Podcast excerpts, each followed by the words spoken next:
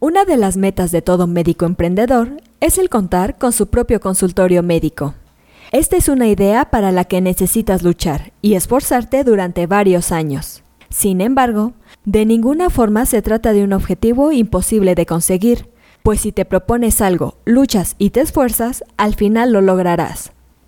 En este episodio te daremos algunos tips para saber cómo elegir la ubicación de tu nuevo consultorio médico. Comenzamos.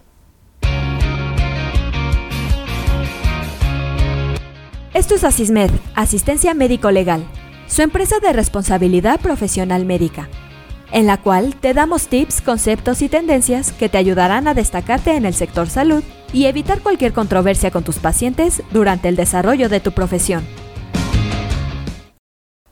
Lo más importante a considerar a la hora de emprender con tu propio consultorio es que necesitas rentar un espacio para instalarte, por lo cual debes tomar en cuenta algunos aspectos que te permitirán conseguir el mejor local.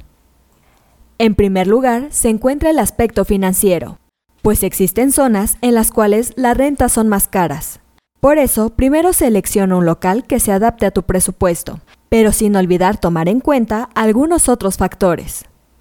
Dentro de los locales que tengas contemplados, primero revisa la zona y busca que cuenten con puntos de comunicación y transporte que puedan servirle a tus pacientes. Además de que es preferible que existan opciones de estacionamiento para su comodidad.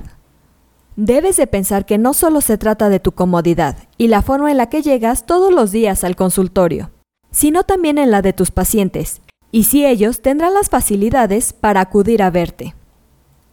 Otro aspecto importante es que revises si en las cercanías del local se encuentra otro consultorio médico que ofrezca las mismas especialidades que tú tienes contempladas para tu espacio. Esto puede resultar determinante para decidir si rentas ese espacio o no, porque tener la competencia tan cerca puede presentar tanto ventajas como puntos en contra. Asimismo, considera rentar en un lugar seguro. Un ambiente seguro y acogedor es importante para los pacientes, Verifica que el local cuente con las instalaciones necesarias para tu consultorio, como un baño, electricidad, agua y un espacio necesario para tu mobiliario. Asegúrate de que el área cuente con habitabilidad apropiada antes de firmar un contrato de alquiler. Haz una inspección del edificio para verificar la presencia de humedad o plagas e infórmate sobre los requisitos legales relacionados con la propiedad y uso del local antes de arrendarlo. Siguiendo estos prácticos consejos, evitarás dolores de cabeza en el futuro.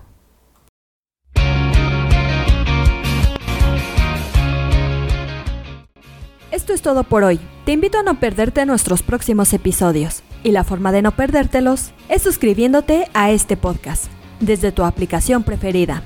Y si te ha gustado este episodio, no olvides compartirlo en tus redes sociales y con tus colegas.